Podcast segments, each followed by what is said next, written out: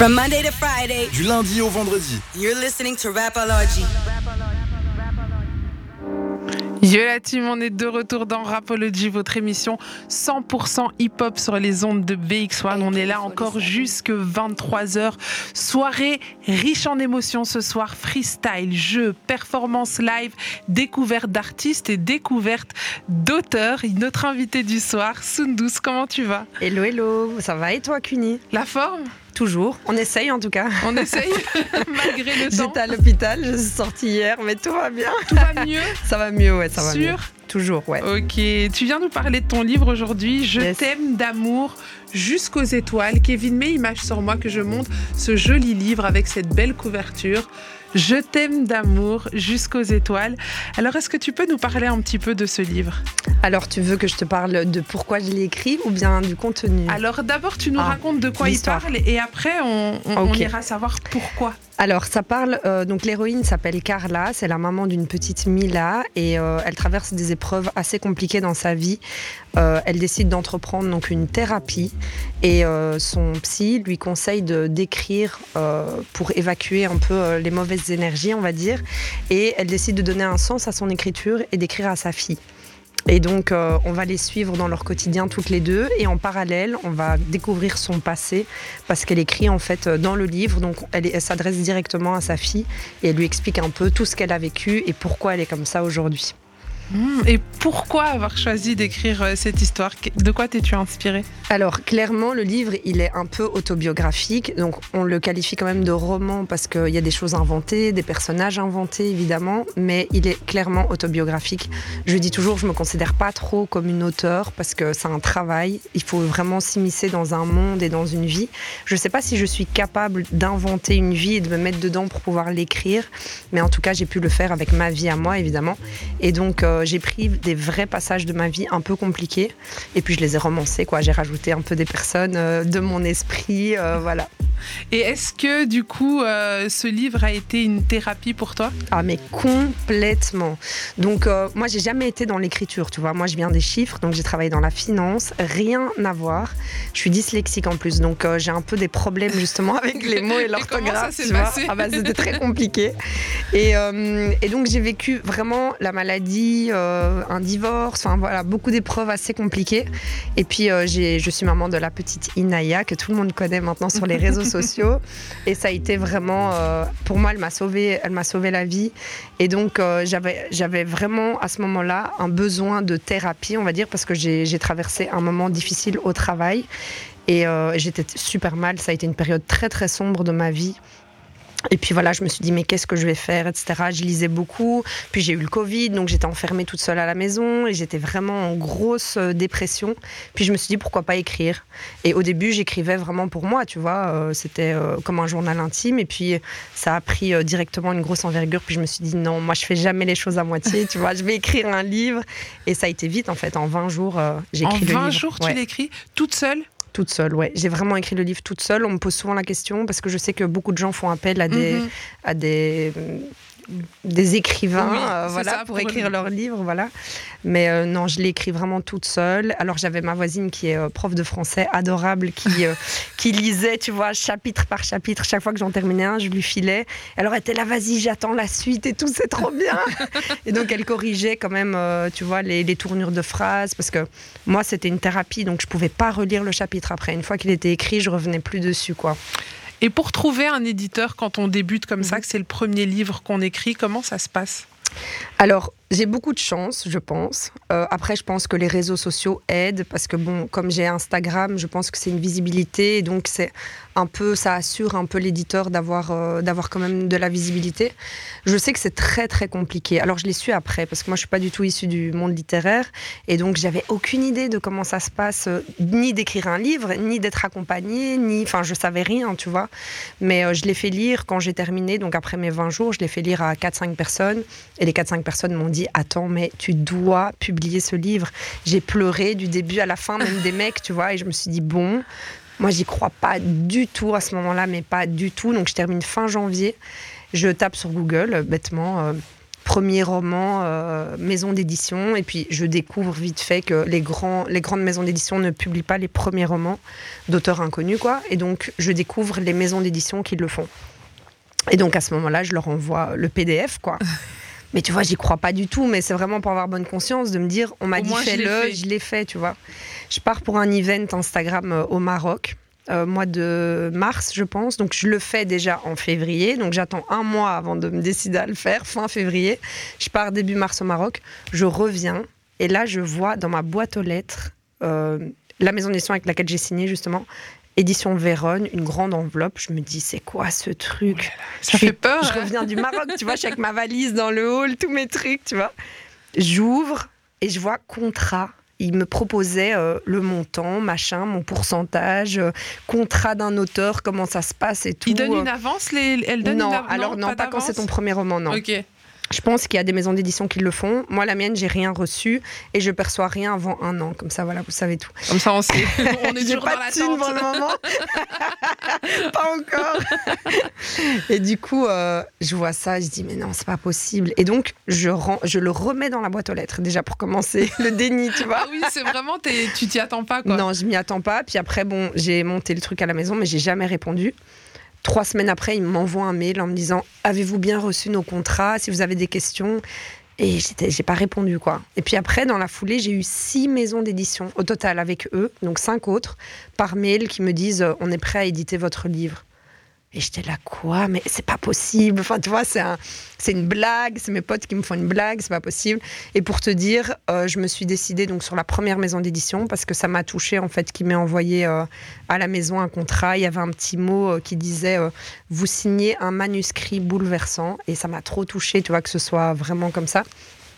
Et c'est en juin seulement Que, tu... que j'ai été quoi.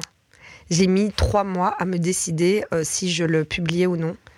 Et donc euh, voilà. C'était la peur de te livrer sur ton histoire personnelle? Non, je crois que c'est le syndrome de l'imposteur, 1000%, tu vois. De me dire, mais non, j'ai écrit de la merde, qui va lire ça, c'est n'importe quoi, euh, c'est pas possible. Malgré les retours de tes amis, là, je comprends que le syndrome de l'imposteur puisse rester, mais à partir du moment où tu as six maisons d'édition qui te Ouais. disent vas-y, pourquoi ce syndrome te colle à la peau comme ça? C'est fou, hein, encore aujourd'hui, hein, tu vois.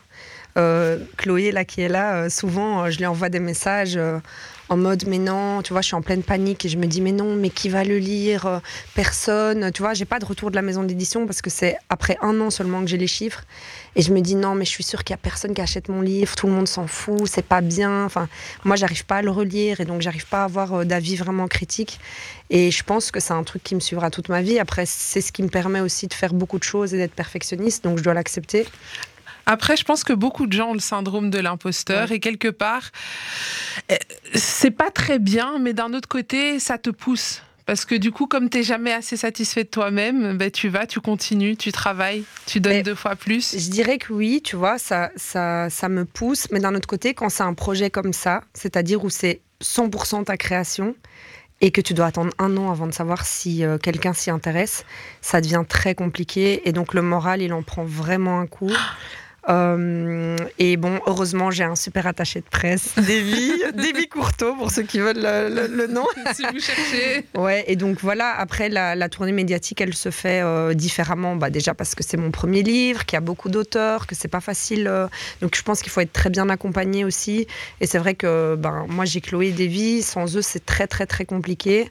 Et bah, quand j'ai un petit coup bas, euh, je remets un coup de pression à Davy euh, qui n'y peut rien, mais qui me dit oui, j'ai relancé tout le monde, il faut attendre. et Chloé qui me dit j'ai pleuré en lisant ton livre, t'inquiète, ton livre est trop bien. Et puis après, bah voilà, on continue quoi.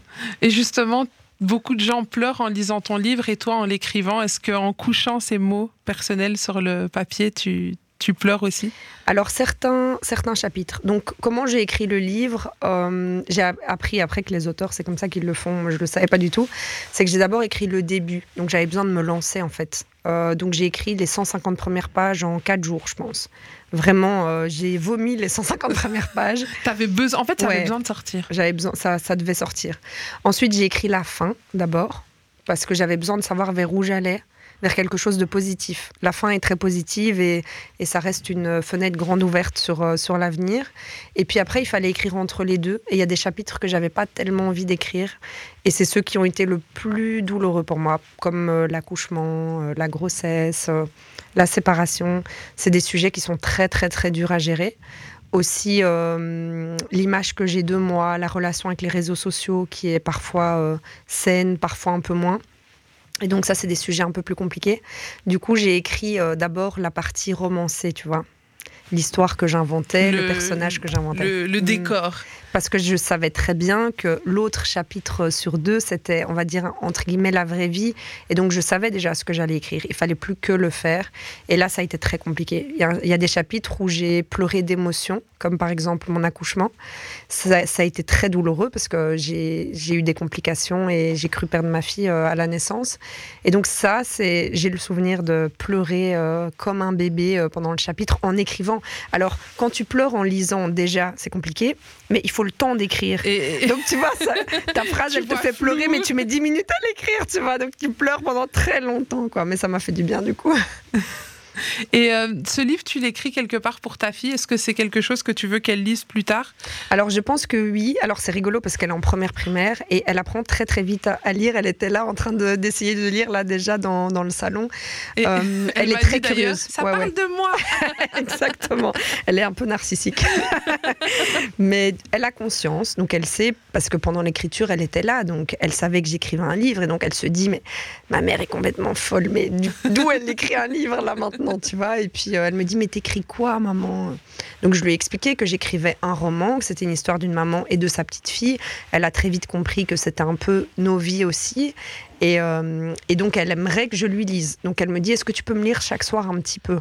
Et pour moi, elle n'est pas prête à le lire, pas du tout même. Et donc, euh, j'espère qu'elle le lira très tard. Maintenant, bon, il est publié. Et une fois qu'elle saura lire convenablement, bah, j'imagine qu'elle va très vite le lire. Et puis, ça ouvrira sans doute un débat entre nous et des discussions.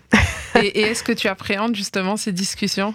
Alors, j'appréhende pas parce que je suis toujours euh, très transparente avec ma fille. Je lui, je lui mens jamais, tu vois. Je sais qu'il y a beaucoup de parents qui veulent protéger leurs enfants et qui leur inventent des trucs. Moi, je lui mens pas. Juste quand j'estime qu'elle n'est pas prête à entendre des choses, je lui dis c'est pas encore de ton âge, t'es pas encore prête, il faut patienter, on en parlera plus tard. Donc j'appréhende pas parce que je regrette rien, mais vraiment rien dans ma vie. Et euh, c'est toutes des choses dont, dont, elle peut être fière et dont je suis fière, je pense aussi. Et donc, euh, non, je regrette rien. Tout ce qui est dans le livre, euh, j'en suis fière. Alors maintenant, je vais te demander, dernière question, c'est un petit pitch. Tu dois convaincre nos auditeurs d'aller lire ce livre. Qu'est-ce que tu oh leur dis? Mon Dieu, mon Dieu, mon Dieu. Qu'est-ce que je vais leur dire quelques secondes pour réfléchir. Réfléchis, réfléchis. Pendant ce temps-là, moi, je vous rappelle que le livre s'appelle Je t'aime d'amour jusqu'aux étoiles. On a l'image ici aux éditions Véronne. C'est Sundus Moustarim qui l'écrit, qui le signe et qui est avec nous ce soir et qui va peut-être nous convaincre dans quelques instants de le lire. Non, alors moi, je suis très authentique, donc je ne vais pas en rajouter des tonnes pour que les gens lisent mon livre. Mais je pense que c'est un livre qui est très accessible à tout le monde. Pourquoi? Parce que je ne suis pas auteur de base. Donc la manière dont c'est écrit, tout le monde peut le lire. Je dirais même qu'une adolescente peut lire le livre. Je me suis même demandé si ça allait pas rentrer dans cette catégorie-là. Euh, c'est un livre qui touche tout le monde parce que ça parle de parentalité, mais ça parle aussi de HP, ça parle de mal-être, ça parle de bien-être, ça parle des réseaux sociaux, d'Instagram, beaucoup, beaucoup, qui est très, euh, très euh, la traîne du moment, on va dire.